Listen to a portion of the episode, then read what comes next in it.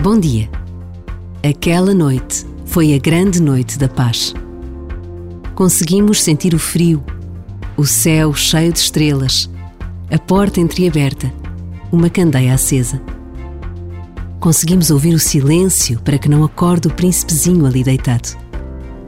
Conseguimos ver o colo de Maria, o cuidado de José, os pastores, as ovelhas, os pintainhos, as cestas de ovos, os panos tecidos, presentes que gostamos de imaginar, porque é Natal. E no Natal, o coração não pede certezas, só pede amor. Por vezes, basta a pausa de um minuto para conseguirmos ver o que só o coração de cada um pode sentir sobre o mistério do Natal.